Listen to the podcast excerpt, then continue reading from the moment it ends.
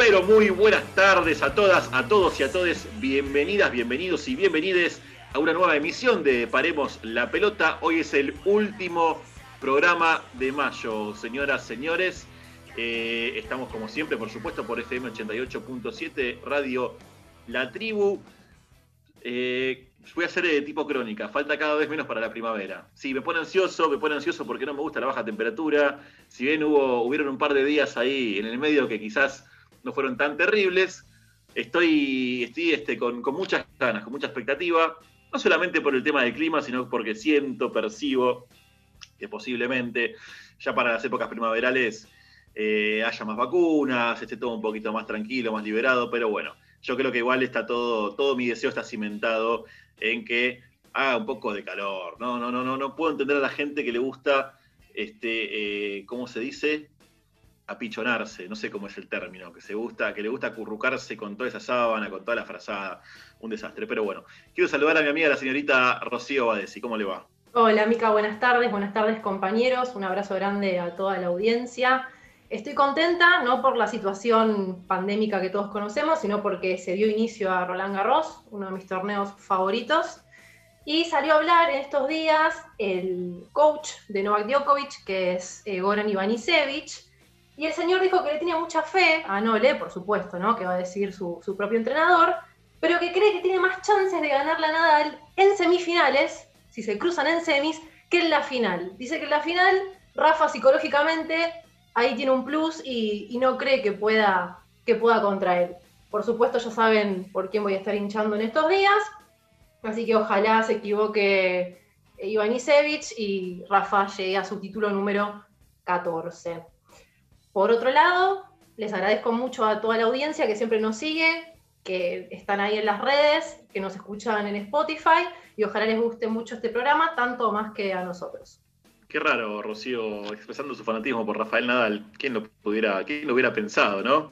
Pero bueno, está bien, estamos este, ya iniciando Roland Garros, el torneo más importante de polvo de ladrillo, uno de los más importantes del mundo, el tradicional torneo, el abierto de Francia, como se le dice. Y yo te digo que entiendo lo que dice Ivanisevic, sobre todo, bueno, él habiendo sido número dos del mundo en su momento y habiendo sido, creo que, el jugador peor rankeado que ganó Wimbledon porque tuvo una wild card de invitación en el 2000, 2001, no me acuerdo exactamente, creo que fue 2001, y ganó Wimbledon siendo 120 y pico del mundo. Así que bueno, tiene experiencia Goran. Y es verdad lo que dice porque, bueno, a ver, llegar a la final en el patio de la casa de Nadal, vamos a utilizar términos riquelmianos, eh, me parece que es casi una utopía, por lo menos ganarle. Llegar a la final se puede, pero el tema es ganarle, ¿no? En una semi quizás la presión es diferente, qué sé yo, vaya uno a saber. Yo la verdad que siempre respeto, por lo menos cuando habla una persona desde adentro del mundo, de ese universo, ¿no? Así que veremos qué sucede. Quiero saludar a mi amigo personal, el señor Leandro Pérez. ¿Cómo le va, maestro? ¿Qué tal amigos, amigas y amigas? Buenas tardes para todos. Muy contento nuevamente de estar en este hermoso y casi invernal domingo. Eh, muy contento con esta temperatura, que, quienes, a quienes nos agrada estar acurrucados bajo una sábana, eh, escuchando radio, mirando alguna serie. No hay mejor época que esta. Eh, pese a recibir los epítetos del conductor de este, este, este programa. Eh, en lo particular, una semana bastante cargada de información. Tuvimos la final de, durante la mitad de semana, tuvimos la final de la Europa League, una final hermosa desde el punto de vista eh, autoestima y eh, en cuanto a nervios, una definición que contó con 12 penales, eh, donde Villarreal se, coronó por primera vez campeón de un torneo grande de, de Europa, si bien tenía dos copas Intertoto eh, ganar la Europa League, fue el primer torneo grande para el submarino amarillo. No pude eh, evitar no recordar del penal de Juan Robert Riquelme ante James Lehman en la definición de la Champions en el 2006, eh, cuando Villarreal tenía todo para jugar su primera final grande a nivel europeo y bueno, Román no pudo con el arquero alemán, que después se tornó un par de meses después uno, un verdugo de la selección argentina en el Estadio Olímpico de Berlín. Tuvimos la final de Champions. Eh, la verdad que me pareció un partido muy, muy entretenido. Eh, pero lo que más destaco de esta semana me parece muy eh, particular, muy destacable, sobre todo de la Comebol, ya que la semana pasada les pegó un palo bastante lindo, por lo menos eso es lo que me pareció a mí, que hayan designado una terna arbitral completamente femenina para un partido de Copa Libertadores, eh, me parece algo totalmente destacable de parte de la Confederación Sudamericana de Fútbol. Así que esperemos que esto se repita que no sea un, hecho esporádico, sino que, sea, que se pueda volver a repetir y que también eh, hagan caso a la solicitud que haya la, que la mayoría de, las pibas que consumen fútbol asiduamente, que sea, que sea eh, nombrar a la Copa Libertadoras a la competición internacional para, de fútbol femenino y no Copa Libertadores. Así que esperemos que, que la Comebol, ya que hizo caso a, poner una terna arbitral femenina en un partido de fútbol masculino, acepte también cambiar el nombre del certamen de fútbol femenino del máximo eh, torneo internacional sudamericano, por lo menos en cuanto a clubes. Sí, Leana Full, la verdad que estoy muy de acuerdo con vos eh, y está buenísimo que puedas destacar esto, ¿no? La terna arbitral femenina, el pedido de las chicas a la Conmebol dentro de, bueno, una semana, como dijiste vos, súper ajetreada, Copa Libertadores, Europa League, Champions League.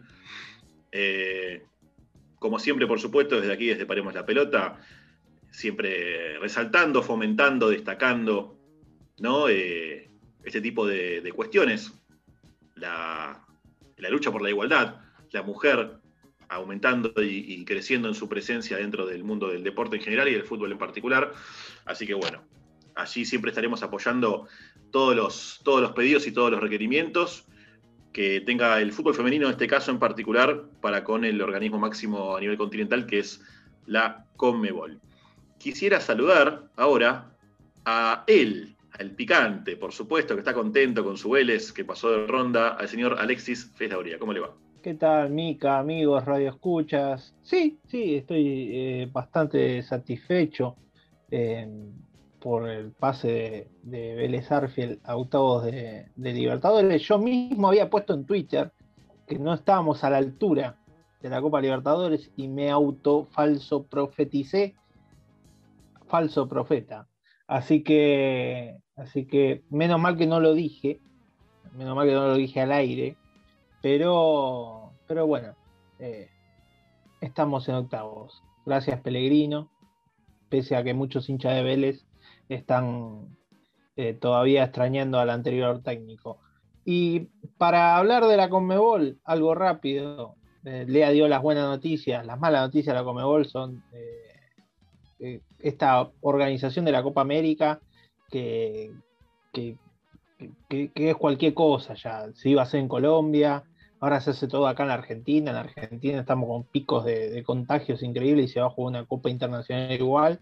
Y, además ahora le obligan a los jugadores que estén vacunados, si es con la Sinovac, eh, no, va a poder, no van a poder entrar acá. A ver, van a poder entrar a Argentina, pero no, va a estar autorizado eh, el, vacunatorio Sinovac acá. Se van a tener que vacunar fuera de la Argentina. Entonces, es cualquier cosa la Comebol. Así que te sacan las ganas de ver fútbol. Es así, todas estas cosas te sacan las ganas de ver fútbol. Pero bueno, seguiremos. Sí, claro, aparte, bueno, ya partamos de la base de que los partidos se van a dar, se van a desarrollar, mejor dicho, sin público, ¿no? Que es una obviedad por todo lo que estamos viviendo. Pero encima estamos hablando de un virus que avanza, un virus que, por lo menos en esta semana que pasó, ya superó los 40.000 contagios diarios. Entonces, la verdad que me parece que lo más decente y, lo más coherente era suspender, ¿no? Eh, sería suspender toda actividad deportiva, los Juegos Olímpicos, la Copa América, la Euro, todo.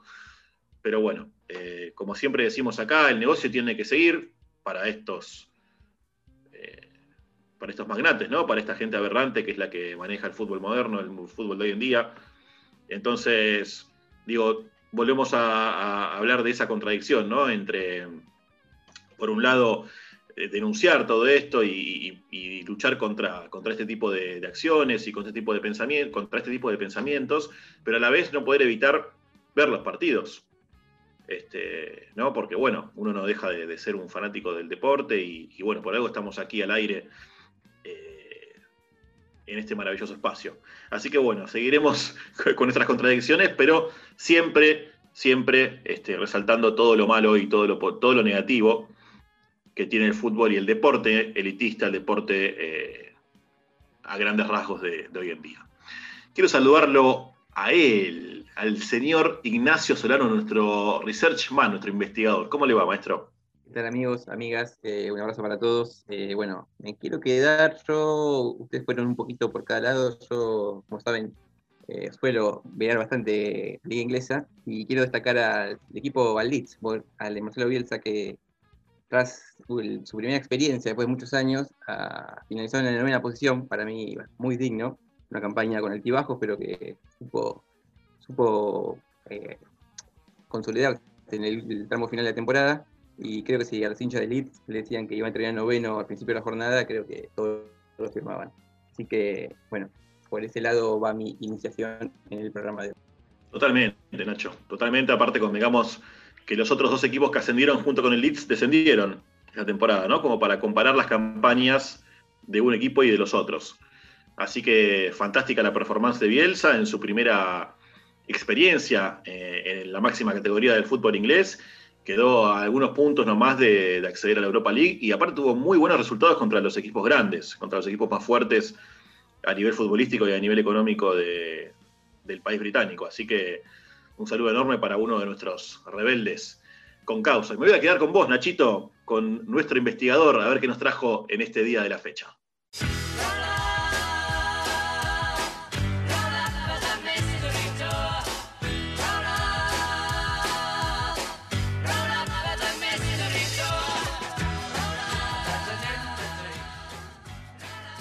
Vamos para todos lados, eh, porque no tenemos un lugar concreto y volvemos si se quiere, al tono jocoso o anecdótico que caracteriza esta sección, porque he encontrado una serie de transferencias, traspasos, que se han dado a lo, largo y ancho de la historia del fútbol, que lejos de este, rondar eh, cifras millonarias, han sido un poco peculiares. Y paso a compartírselas. Hice, recogí cinco porque hay muchas y el tiempo es tirano, pero bueno, se las paso a comentar. Eh, en 1927, el Stockport inglés le vendió al Manchester United a Hugh McLean.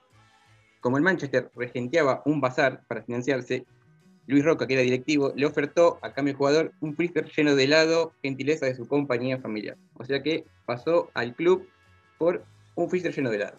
Ese es el primer caso que tenemos en el día de hoy. Segundo caso, más acá en el tiempo, hace poquito, en 1998, Giuliano Grazioli pasó préstamo del Wembley FC al Stevie Nash Borough por, escuchen bien, un chocolate y tres bolsas de papas fritas. O sea, imagínense, la precariedad de estos clubes y lo que puede sentir el jugador de ser transferido por, por estas cosas. El tercer caso es el de el Arad de Rumania, segunda división, que vendió a Marius Ciora al Regal de cuarta división del fútbol rumano, a cambio de 15 kilos de salchichas y, perdón, 15 kilos de salchichas de cerdo, e internarse en una granja para trabajar a España. El cuarto caso es el del Bingfa de Noruega, que le vendió el pase de Kenneth Christensen al Floyd por su peso en camarones frescos, es decir, que obtuvo un total de 75 kilos de camarón. Y para ir cerrando, un caso más conocido porque es un jugador que conocido argentino que juega en San Lorenzo actualmente, es el de Franco Di Santo. Tiro Suiza de Argentina le vendió al Audax italiano en el 2020 a Franco Di Santo a cambio de 12 pelotas, 2 redes para los arcos y 40 litros de pintura. Esos son los, casos curiosos que hemos recabado para el día de hoy y bueno, espero ver eh, sus comentarios para ver qué, les parece. Para, para, eh, no, no entendí bien el último. En el año 2020 fue vendido Di Santo a esa a ese, a ese, a ese costo, digamos. Hace exactamente hace nada, un año y medio. Eh, pasa, creo que tenía ese equipo eh, tenía parte del pase de Di Santo, no, no la totalidad. Ah, ah, ok. Exacto, es como si fuera, fuera como una, no una transferencia así, sino una especie de, un híbrido entre una transferencia y un, estamos, si quieres. Claro, no, yo me quedé un poco con el, bueno, yo me quedé un poco con el tema del helado, ¿no? Bueno, ya, ya digamos, hice el chiste. Me imagino que la gente en este momento no puede parar de reírse con el chiste que hice. Gracias por, por celebrarlo. Eh, y después me quedé con el de los camarones, que era este amigo de Bubba Gump, el de. No Bubba Gump, el de Bubba, el, el amigo de Forrest Gump. O sea, su peso en camarones, 70 kilos de camarones. Igual yo te digo, la pienso, ¿eh? Con lo que están los camarones hoy en día, yo no sé si cuesta más caro 70 kilos de camarones o un pase o un pase este, de, de un jugador a otro, a otro club. Eh, Es un sí, poco- el tema es guardar los 70 kilos. Eh, el tema es guardar los 70 kilos. O te lo tenés que morfar todo o tenés un freezer de, gigante, industrial. Si no se te pierden. Eh, comés 5 y ya está. La idea, más o menos, compañeros, compañeras, para que traten, o sea, la idea es marcar un contraste entre, o sea, lo que es el fútbol actual, o sea, cifras millonarias y irrisorias, y ver que en la historia del fútbol también hay otro lado, un poco más, un poco más precario, un poco más humildes, de estos clubes que hemos enumerado recientemente. Yo les quiero comentar, a mí es una, una anécdota similar del, del deporte que más me gusta a mí, que es el básquet. Hay un jugador que lo consume, que consume NBA, conocerá, se llama Kyle Korver. Hoy en día ostenta el cuarto puesto de máxima cantidad de triples en la historia de la, NBA. Kyle Korver fue seleccionado en el draft del 2001 en el puesto 51, unos puestos antes de lo que fue seleccionado Manu Ginobili, para que se dé una idea, por una franquicia que llamaba los New Jersey Nets, que se llaman Brooklyn Nets. Brooklyn, eh, en ese momento New Jersey, eh, venía de ser dos veces subcampeón de la liga, había perdido dos finales, perdón, esto fue en el 2003, no 2001, como dije, sino en el 2003.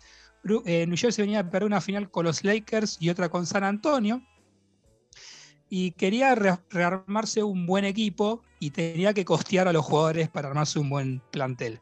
Entonces, lo que hizo con la ronda de Cal Corber, la 51 de la segunda ronda, fue traspasarse la Philadelphia 76ers por un monto. ¿Y saben qué hizo eh, los New Jersey Nets con esa plata? Compré una fotocopiadora. Eso fue el canje que hizo eh, New Jersey Nets con Filadelfia por el cuarto mejor eh, anotador de triples de la historia de la NBA. Hago una pregunta, ¿la gente de los Nets era pertenecía al PO, al Partido Obrero? Listo, con este me retiro. Un saludo a todos nuestros amigos trotskistas que nos escuchan. Me tenté, perdón, no es que eh, este tipo de historias este, se, prestan para el chiste fácil. Bueno, Rocío, Rocío te- me, está, me está reprendiendo, perdón, Ro, es así esto. Está, es un domingo, eh, estamos en épocas invernales. ¿A ustedes les gusta el frío? Bueno, bánquense mis chistes malos, viejo. Es así esto. no, pero bueno, excelente. Y aparte, es como decía Nacho recién, eh, para toda la audiencia que está escuchando y dice, ¿qué les pasa a esta, a esta gente hoy? ¿Qué le pasa que están hablando este, cosas raras? Eh, está buenísimo hacer este contraste, ¿no? Cuando hablamos de, cifras hiper mega millonarias, como las de, qué sé yo, Neymar, Mbappé, Hazard, bueno, cualquier jugador que se les venga a la cabeza de los mercados de pases este, europeos sobre todo, digo que acá hay otro, ¿no? Hay como un mercado paralelo, ¿no? Estamos hablando de, de salchichas, mucha comida, ¿no? Evidentemente, este, estaba pasando hambre la gente que, que vendía a estos jugadores. Y el primer caso que mencionó Nacho, estamos hablando del Manchester United, nada más ni nada menos, finalista de la Europa League y bueno, un equipo de los más ganadores a nivel internacional y nacional también del viejo continente. Así que ningún, me parece que ninguna institución, ningún equipo eh, escapa a la ruleta que puede ser a veces el fútbol y la redonda rodando.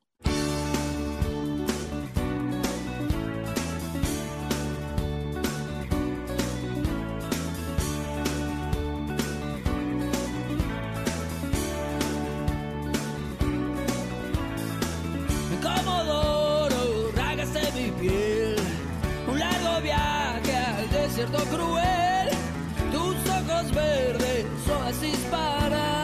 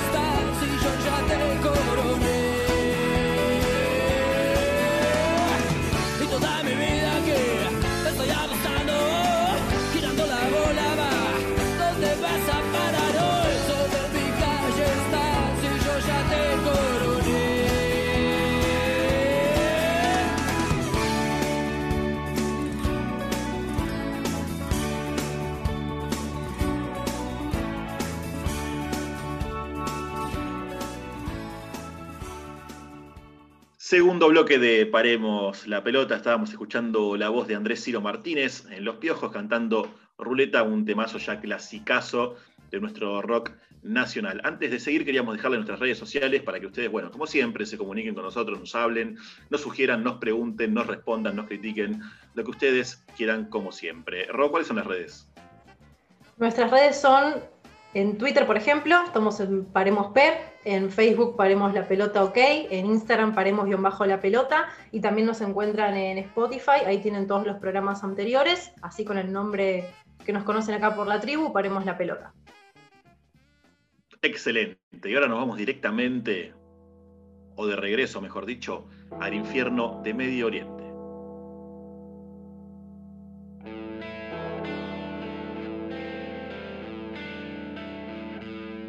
Señoras y señores, bienvenidas, bienvenidos y bienvenides a FM 88.7 Radio La Tribu.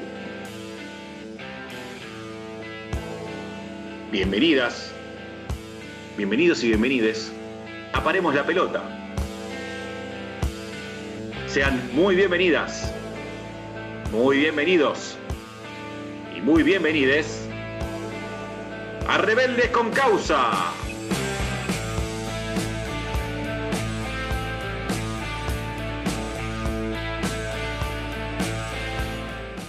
Bueno, Lean querido, hoy vamos a la otra parte, se puede decir.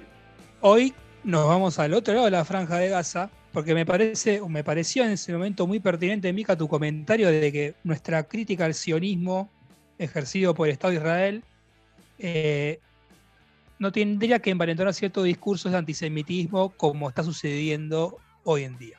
Por eso, la sección de la llamamos sionismo no, antisemitismo tampoco, pese a que tiene dos protagonistas muy claros que nosotros se los vamos a contar. Y como gr- gran parte de nuestros oyentes sabrán, los últimos acontecimientos que sucedieron en la franja de Gaza fueron repudiados por la comunidad internacional en su conjunto, pero también sirvió para que un porcentaje de la población, podríamos decir la más reaccionaria, expresara todo el odio que un sujeto puede tener por una de las comunidades más castigadas, por lo menos del siglo XX, como fue y como lo es también la comunidad judía. Por eso hoy, a nuestro estilo, queremos contarles, a partir de la historia de dos equipos de fútbol, que la sociedad israelí no es el Estado de Israel. Los protagonistas del Rebeldes con Causa de hoy son el Apoel Tel Aviv y el Apoel Tancamón. Antes de la creación del Estado de Israel ya existían estadios de fútbol y clubes de fútbol en aquel territorio. El mandato británico favoreció las actividades deportivas y los clubes de fútbol marcaron tanto la ideología política como el estatus social. Si en ese momento pertenecías a una familia socialista o comunistas, si eras parte de la Histadrut, el gremio general de trabajadores, tu club era el Apoel. Tras dos fundaciones frustradas, el Apoel Tel Aviv se fundó en 1926 al fusionarse con el Alembi Fútbol Club y automáticamente se convirtió en uno de los equipos más ganadores de fútbol israelí. Entre lo que fue el fin de la década del 20 y toda la década del 30, el Apoel ganó seis Copas de Israel y seis Ligas Nacionales que lo catapultaron como uno de los equipos más grandes de este país. La declaración de independencia del Estado de Israel no trajo buenas noticias, por lo menos deportivas, para el Apoel. Recién en 1957, casi 17 años después, pudo volver a levantar un trofeo. Tuvo que esperar casi otra década para que pudiera volver a coronarse como campeón nacional. Esto fue en 1966. Y un año después consiguió el hito más importante de su historia, como lo fue el trofeo o el campeonato de la Liga de Campeones de Asia. El cierre de los años 60 no pudo ser mejor.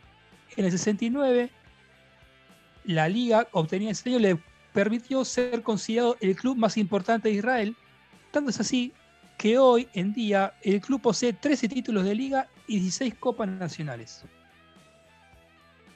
Unos magros años 70 contrastaron con un buen comienzo de los 80 en los que consiguió tres ligas nacionales y una copa. Pese a esto, el año 89 marcaría un hito desgraciado para la historia del club. El descenso a segunda división por la pésima situación económica generada por su gerenciador Yossi Stasi. Diez años pasaron para que la Poel pudiera resurgir de las cenizas. Entre finales del siglo pasado y comienzo de este, pudo repetir un doblete en la liga local y en el 2001 llegó a cuarto de final de la Copa UEFA siendo eliminado por el Milan, pero dejando en el camino equipos de la talla del Parma y el Chelsea. Esto es lo que se conoce como la época dorada del club. Y un dato de color más para que ustedes eh, tengan, eh, si se quiere, la precariedad en cuanto a incompetencia de la Liga Israelí. En 2010, por fin el Apoel Tel Aviv, que fue uno de los equipos, o es uno de los equipos más grandes de Israel, pudo disputar la fase de grupos de la UEFA Champions League. Bueno, amigas, amigos y amigas, si quieren saber qué hace el Apoel Tel Aviv y del Apoel Tancamón, nuestro relé con causa, después del corte les comentamos un poquito más.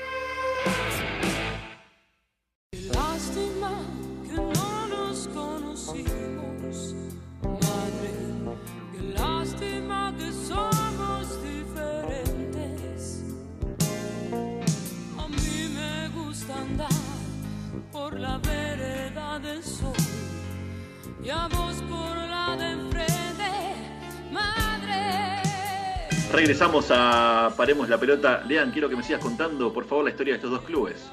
Bueno, como sucedió con muchos equipos en el país, la creación de la Apoel Tel Aviv fue, fue propiciada por los sindicatos en las diferentes ramas laborales. Para que se dé una idea, amigues, la palabra Apoel significa trabajadores, de ahí que en el país, en Israel, concurran tantos equipos con ese apelativo. En el caso del de Tel Aviv, su filiación con la izquierda es patente a lo largo de su historia.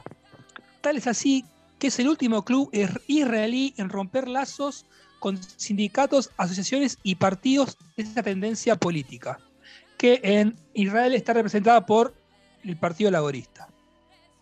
Que su color, tanto de escudo como de indumentaria, sea rojo, tampoco es ninguna casualidad. Se debe precisamente a esta raíz ideológica. Y que en su escudo se pueda ver una hoz y un martillo, tampoco lo es. Sus aficionados se siguen identificando con esta ideología política. En el fondo de Bloomfield, su cancha, se suelen ver pancartas con el rostro del Che Guevara o leyendas como Trabajadores del Mundo Unidos. Los Ultras Apoel, la barra de, la Apoel, tiene buena relación con otras hinchadas de izquierda como el de San Pauli, el Omonia Nicosia de Chipre o el Estándar de Lieja. Su gran rivalidad es con el otro equipo de la ciudad, el Maccabi, y también esto deviene por el origen de cada club, mientras la Apoel está representando, representa a la clase trabajadora de esta ciudad, el Maccabi por su parte representa al sector liberal y la clase media de Tel Aviv. Apoel Catamón, Jerusalén, que es considerado el primer club de fútbol israelí manejado por sus hinchas. Aclaremos que todos los equipos de la primera división y segunda división del fútbol israelí son sociedades anónimas deportivas, como en gran parte del fútbol europeo. El Apoel Catamón Jerusalén surge eh, a partir de la decisión de un grupo de hinchas del Apoel Jerusalén Fútbol Club por el manejo que tenía el club en el año 2006 y se decidieron fusionar con el Mebaseret Sion Abu para formar el Catamón. ¿Cómo accedieron a disputar el fútbol profesional israelí? Marca fuego el accionar de este club. Para inscribirse en la liga necesitaban 500.000 shekels, por lo que se reunieron o reunieron a 500 personas que pagaran 1.000 shekels cada uno durante un año. Esto les daría la posibilidad de ser miembros de un nuevo club con una estructura con base cooperativista. El Apoel Catamón Jerusalén, desde su conformación, se definió como un equipo pluralista que respetaría las raíces ideológicas socialistas, en donde la base del club es que se formaría con el esfuerzo conjunto de hinchas y socios.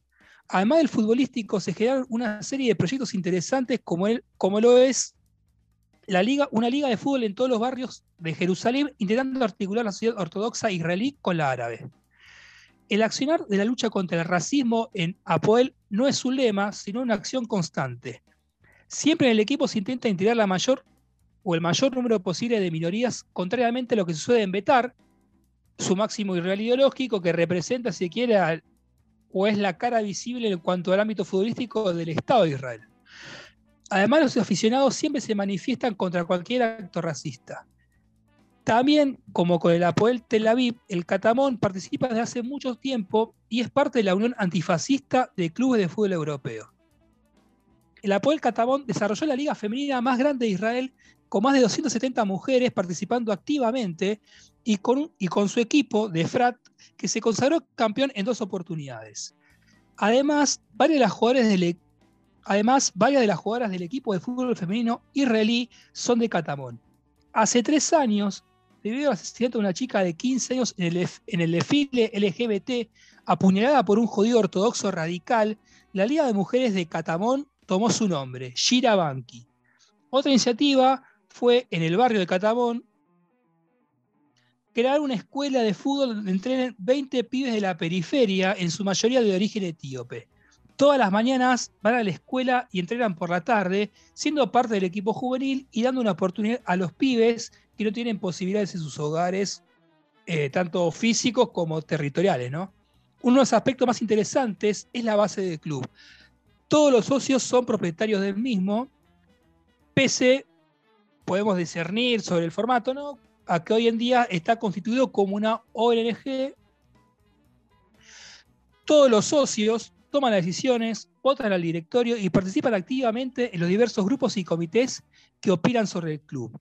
La junta es totalmente joven, con la mujer, con la primera mujer presidenta, Daphne Goldsmith, elegida por los socios en Israel. Daphne, luego de tres años de ejercer el poder, dejó la presidencia, pero pese a esto sigue colaborando en el club. Tal es así que fue la partícipe de haber conseguido los fondos para contar con un equipo femenino de primera división. Además, el Apoel Jerusalén tiene entre sus banderas apoyar siempre causas sociales, a los niños en riesgo, la causa LGBTI,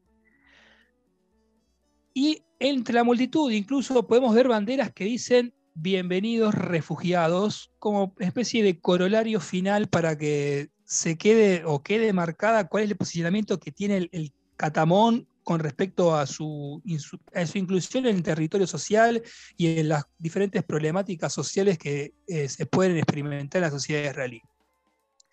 Este fue Reales con Causa de hoy, amigos, amigas y amigues.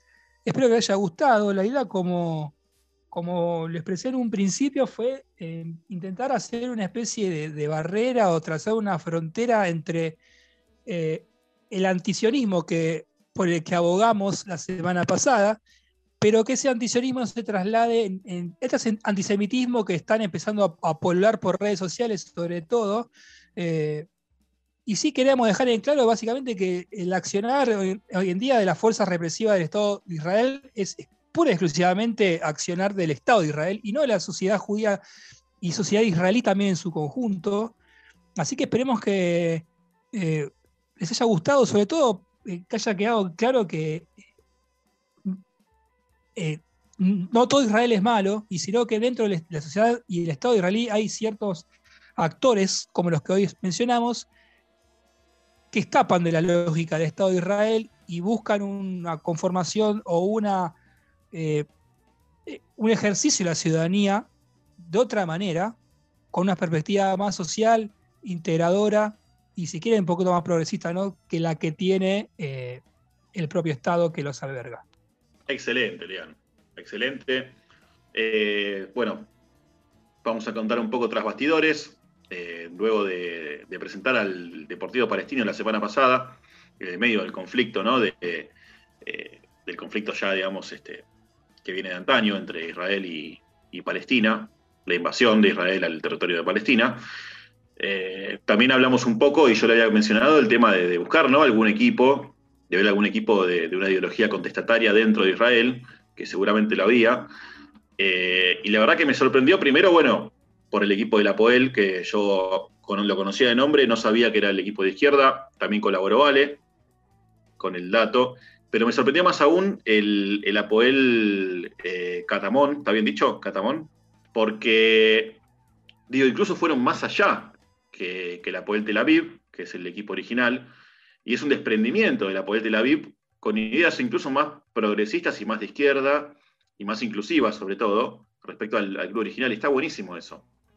Primero, bueno, a dejar asentado, como bien dijo Lean, que, bueno, ya lo habíamos dicho la semana pasada, tampoco queremos ser redundantes, ¿no? Pero si bien, digamos, el Estado de Israel es un Estado de derecha, íntegramente un Estado burgués de derecha, 100%, hay un montón de gente dentro del territorio israelí que no aboga o no coincide con las ideas del Estado de Israel.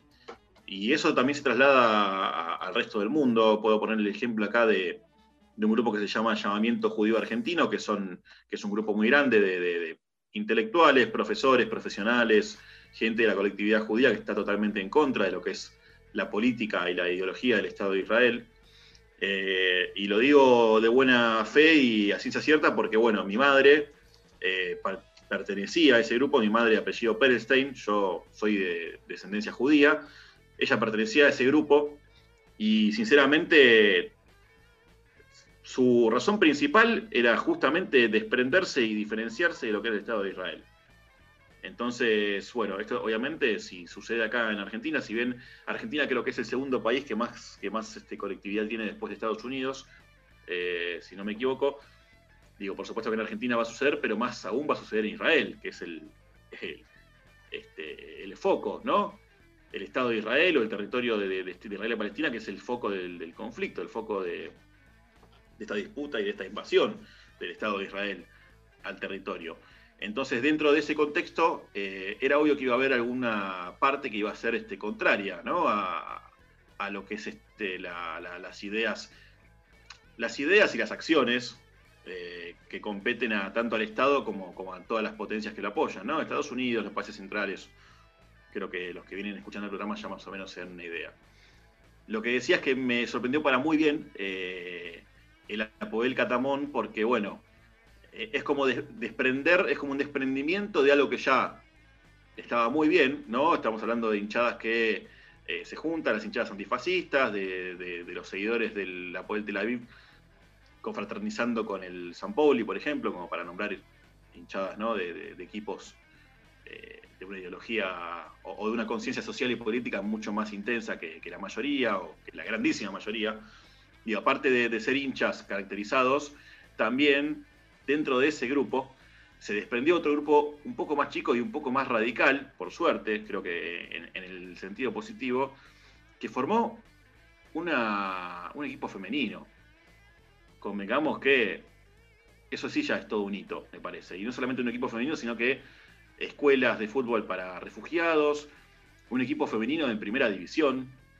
Me parece que eh, eso es ir, no un paso, es ir 10 pasos más allá, teniendo en cuenta la historia, ¿no? Y todo el background, vamos a decirlo así, que tienen los equipos, sobre todo de Israel, ¿no? Como vos mencionaste bien, el, Maccabi o el Beitar, que son eh, más asociados a las clases medias altas y, a la derecha, ¿no? Al tradicionalismo y a la ortodoxia judía dentro de Israel. Así que bueno, eh, excelente, me encantó la historia y bueno, esperemos que, qué sé yo, que esto pueda ayudar también un poco a, bajar el foco este antisemita, porque la verdad que he visto mensajes en las redes sociales últimamente y, en la web en general eh, nefastos, ¿no? Aprovechando todo este tren que está, que está recorriendo, ¿no? Este, este tren mediático en cuanto al conflicto de Israel y Palestina, eh, hay muchos, muchos nazis, muchos fachos que se cuelgan ahí y quieren meter sus mensajes de odio, y no es así no es todo blanco ni todo negro, sino que hay muchos grises, como lo hemos dicho, y me parece que este es un gris muy positivo, por lo menos lo que ha comentado Lean en el programa de hoy. Eh, a mí lo que me pareció muy interesante es eso de, que la POEL es eh, una ONG, el club. Eh, nosotros estamos acá acostumbrados a, asociaciones sin fines de lucro, asociaciones civiles, es una ONG. Habría que ver cómo es la, eh, la ley eh, allá en, Israel y si están prohibidas, capaz están prohibidas las asociaciones civiles, sin fines de lucro o, debe haber algún impedimento para que eh, ese tipo de organizaciones existan y bueno, la Puebla haya encontrado una brecha haciéndose una ONG. Es muy interesante eso, es, no, no, tenía ese dato, pero me resultó interesante quiere decir que el Apoel eh, saben cómo mantenerse eh, en ese estado tan represor y tan de derecha como es el Estado de Israel. yo quiero comentar algo, la verdad que la- la- las fuentes son bastante complicadas de conseguir, pero para que te des una idea, Ale, eh, en lo que es, yo soy muy reiterativo, me encanta hacer claramente, que me escucha hace un año en la tribu, sabe que soy reiterativo. Y saben que a mí me gusta el básquet. Eh, uno de los clubes más grandes e importantes en cuanto a continente europeo de básquetbol es el Maccabi Tel Aviv, que comparte el nombre con el, con el rival de ciudad de, de la Poel, pero que son dos instituciones distintas, que se llaman igual, tienen los mismos clubes, tienen los mismos colores, el mismo escudo, pero son dos tipos de asociaciones distintas. El Apoel Tel Aviv de básquet y el Apoel Tel Aviv de fútbol son dos instituciones totalmente separadas que comparten absolutamente todo. Eso, si te sirve, Ale, para meterte un panorama de cómo es la conformación de las instituciones deportivas en Israel, espero que te sirva, mi amigo. Se nota que es algo complicado, que, un club que, esté dividido en dos instituciones, eh, eso quiere decir, deja claro que, que es muy eh, complicado eh, ser club, un club de socios eh, en, Israel.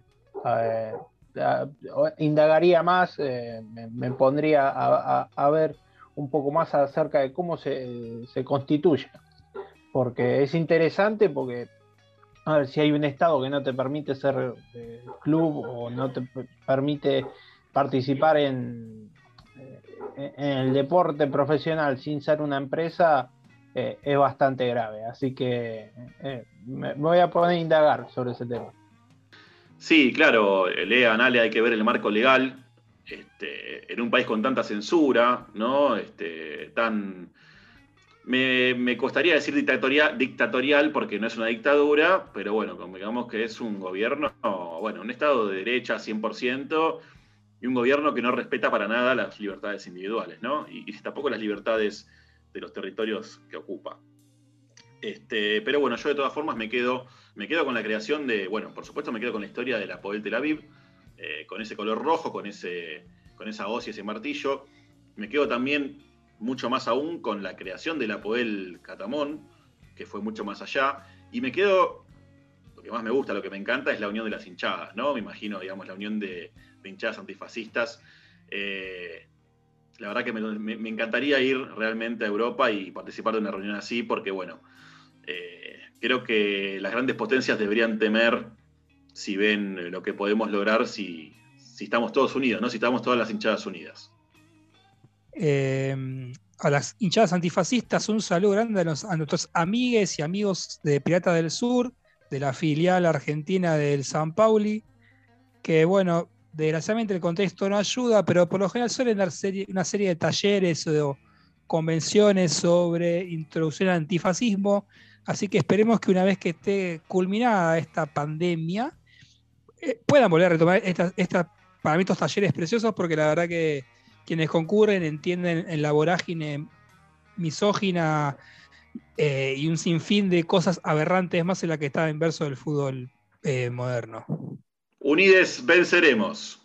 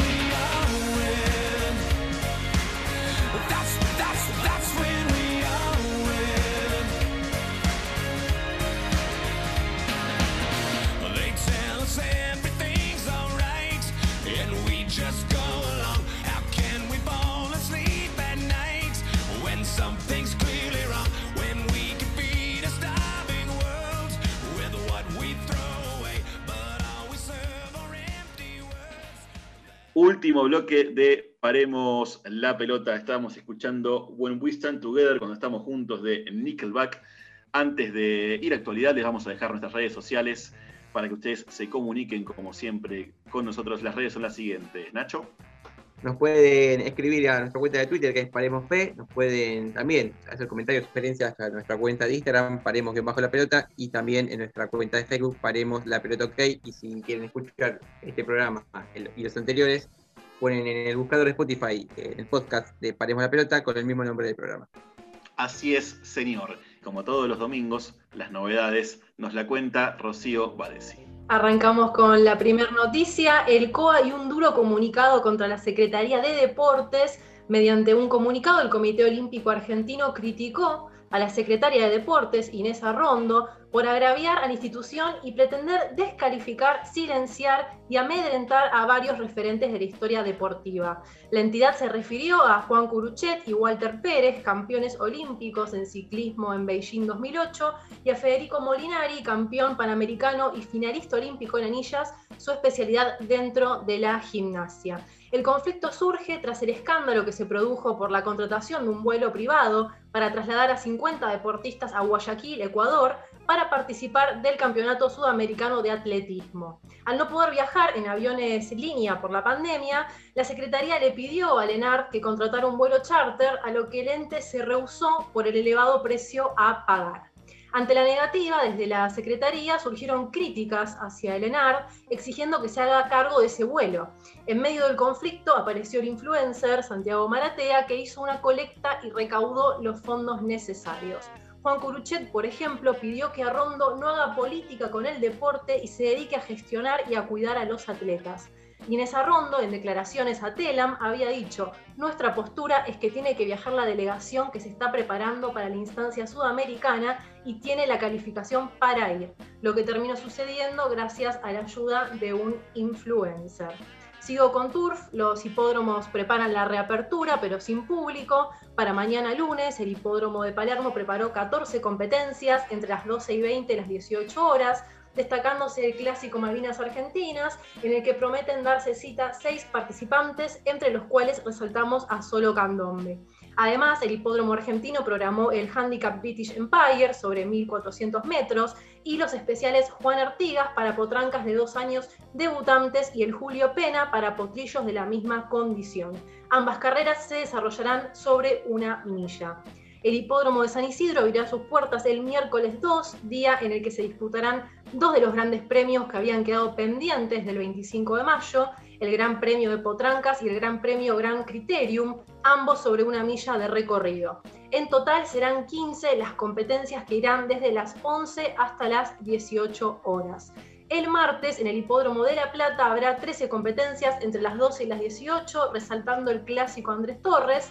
El jueves 3, en tanto, habrá la misma cantidad de carreras en los mismos horarios, sin prueba jerárquica. Cabe destacar que el fin de semana del 5 y 6 de junio no habría carreras por el retorno al confinamiento. Y para cerrar, me voy con boxeo. Locomotora Castro quiere ser diputado. El ex boxeador Jorge Locomotora Castro contó que quiere ser diputado y aspira a presentarse en las próximas elecciones legislativas en la provincia de Buenos Aires. Sí, estamos trabajando muy bien para la gente, tenemos mucha idea de integrarnos a la política y ahora queremos pelear una banca de diputados de la Nación, reveló en Almorzando con Mirta Legrand, el ciclo que conduce Juana Viale en el 13. Vamos a hacer lo posible para poder ayudar a la gente olvidada, subrayó el exboxeador, sobre su inicial carrera política en el Frente de Todos. También se refirió a su labor social, dijo, estoy en Temperley, partido de Lomas de Zamora, en la pandemia llegamos a tener 620 personas que iban a buscar mercadería, ahora lo hago los días sábados. Tengo un gimnasio donde entreno a los chicos y como nos dejaron abrir el reparto, van 350 personas a buscar mercadería y estamos por hacer la olla de nuevo. Eso indicó Castro. Me ayuda mucho el cuervo Andrés Larroque y agradezco a la gente del Mercado Central que también colabora con la gente que más lo necesita. Cerró el tema así locomotora. El exboxeador reveló que a sus 53 años ya está vacunado porque se encuentra dentro de lo que es el grupo de riesgo por tener diabetes, aunque hace cuatro meses le ofrecieron vacunarse antes de la fecha correspondiente, pero él decidió esperar su turno. Por mi parte, esas son las novedades del domingo 30 de mayo. No sé si mis compañeros quieren agregar algo más, son libres de hacerlo. A mí me gustaría que, sinceramente, que el, el Poder Ejecutivo restablezca la Ley Nacional de Deportes, por la cual un porcentaje, creo que por ciento de toda la facturación, de todas las facturas que emitían las compañías telefónicas a nivel nacional, si era para financiar el ENAR, que está desfinanciado hace ya casi cuatro años gracias a la gestión de Mauricio Macri. La verdad que, eh, y a lo- por mi parte personal, como votante de este proyecto político, me gustaría que el ministro de Deportes y Turismo de la Nación haga algo al respecto, ya que vemos que hay muchos eh, deportistas con proyección olímpica puedan eh, eh, perderse la máxima competencia internacional deportiva. Así que, bueno, esperemos que puedan revertir la situación en la que se encuentran muchos eh, deportistas en la actualidad. Sí, claro, León, totalmente. A ver, el, el viaje lo tiene que costear el Estado, se tiene que hacer cargo del Estado, no un influencer. Así que me parece que ahí hay un error gigante. Voy a meter una única, una última pastillita. Eh, esto es un pedido, no un pedido, sino una, protesta personal. Yo soy hincha de boca, ya ustedes saben. Y es una aberración que hayan puesto la semifinal contra Racing un lunes a las 3 de la tarde. Es una locura. Quería decirlo porque me parece irrisorio. Pero bueno, un, un mamarracho más de nuestra querida Asociación del Fútbol Argentino. Sin más, ya nos vamos, nos despedimos, nos vemos el domingo que viene. Gracias por estar ahí, gracias por acompañarnos, gracias por seguir a Paremos la Pelota, aquí siempre por FM 88.7 Radio La Tribu. Mi nombre es Micael Rico y ya saben, ustedes nos pueden seguir en todas las redes, en Spotify y en todos los medios de comunicación que ya conocen. Y también saben que la pelota de vez en cuando hay que pararla, pero siempre, siempre sigue rodando. Muy, pero muy buenas tardes.